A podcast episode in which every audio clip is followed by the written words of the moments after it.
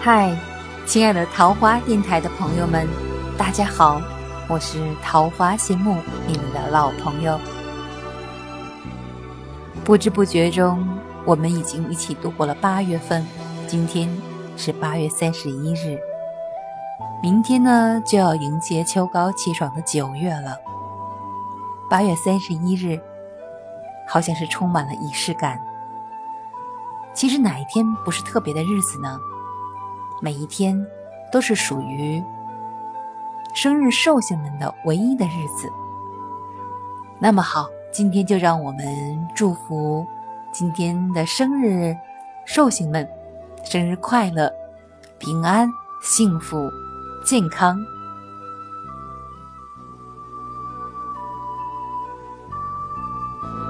那么我们要送出的。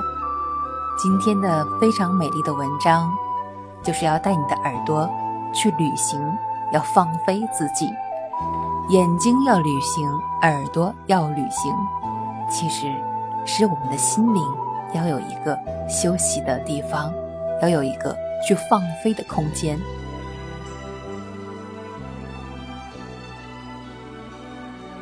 今天我要带你去黑龙江省的。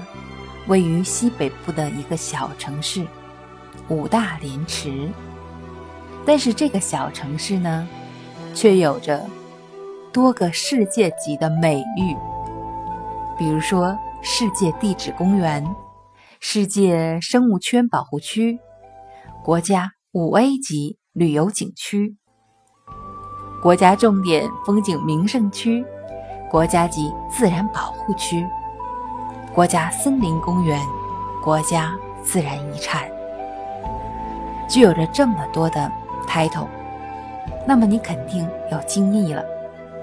为什么在我国边陲小镇，却有着世界地质公园的称号呢？让我们今天就走进它，这个名叫五大连池的优美的地方。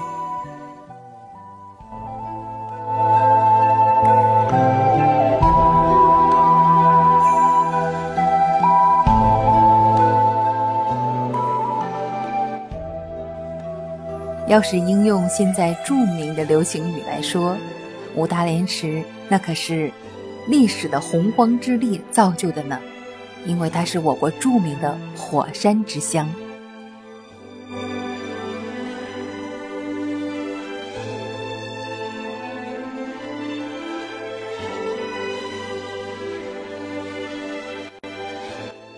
我们在小的时候啊，读千字文总会摇头晃脑的。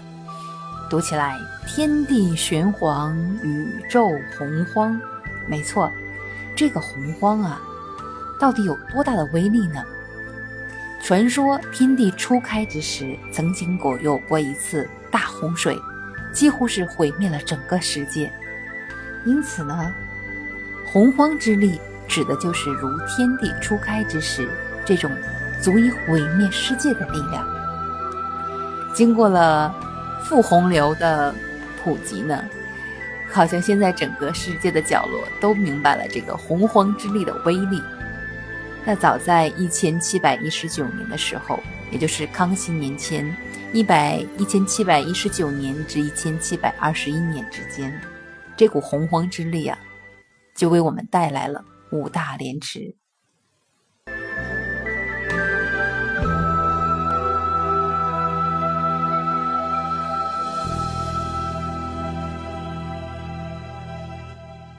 洪荒呢，本身是指地球形成以后早期的那个状态，一切都在混沌呀、蒙昧之中。那个时候地壳很薄，地震频发，温度又极高，造山运动引发了多次大洪水。经过几轮的造山运动以后，地球上的大气环流逐步建立，地壳也趋于了稳定。可见呢。这个洪荒之力确实很强大，足以毁灭整个地球哦。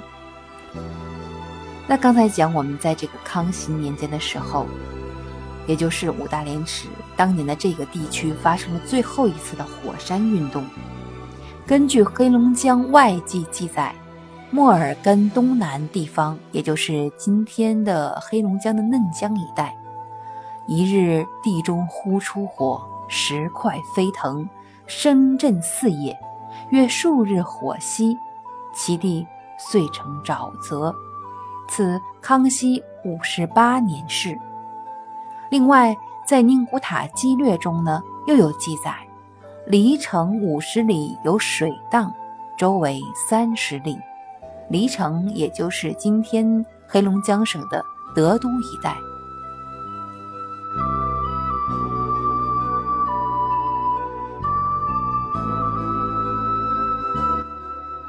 那在这两年的火山喷发的过程中，先后形成了老黑山和火烧山。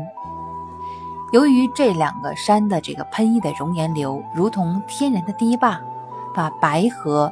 当时的白河就结成了五段，成为五个熔岩艳色的小池，而后蓄水成了湖，从而形成了今天中国著名的火山艳色湖五大连池。五大连池火山呢，也便因此而得名了。火山口、熔岩台地、喷气式的锥叠、熔岩隧道。火山堰塞湖和冷矿泉水，这些地质地貌，共同书写着两百多万年来历次火山喷发的地质变迁史。对于人类，对于我们的科教的今天，都有着非凡的意义，展示着非同寻常的火山地貌的景观。那么，会不会有人问了？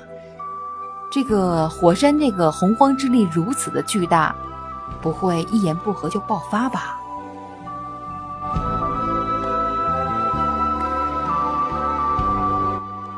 听众朋友们不必多虑，火山的确是一种非常常见的地质现象。地壳之下一百至一百五十千米处呢，有一个液态区，区内存在着高温高压下含气体挥发成分的熔融状的硅酸盐物质，也就是我们常说的岩浆。它一旦从地壳薄弱处的地段冲出地表以后，就形成了火山。火山分为活火山、死火山和休眠火山。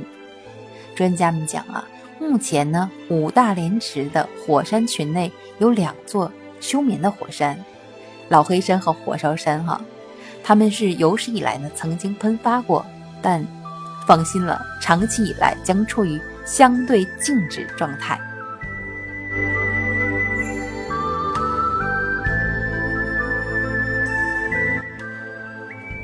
在五大连池呢，此类的火山都保存着非常有完好的火山锥的形态，仍具有火山活动的能力。但当地的火山活动的监测部门呢，每天都会密切地注视着它们。国际火山学界也在高度地重视着这里的火山的活动情况。全球呢，火山动态和监测资料，在五大连池火山站是均可共享的。因为这里毕竟是世界级的地质公园呢，所以呢，大家可以放心，尽可放心的、安心的来这里感受火山的洪荒之力吧。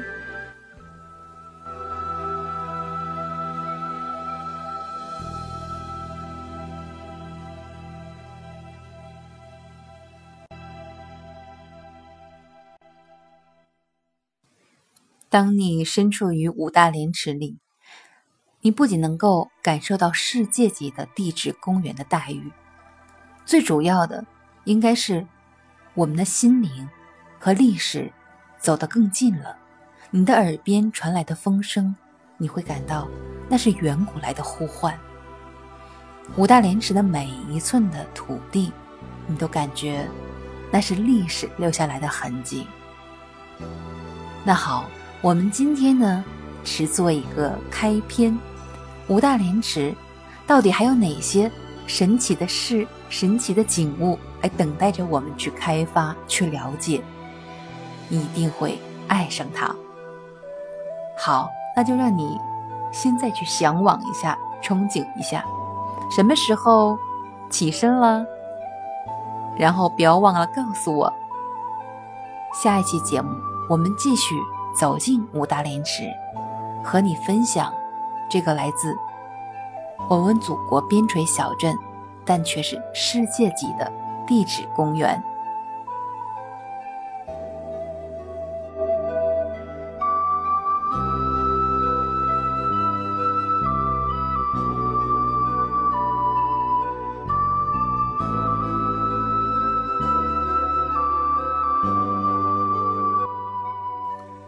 伴着优美的旋律，还有归家的夕阳，让我们祝福今天是一个美丽的夜晚，祝福明天又是全新的一天。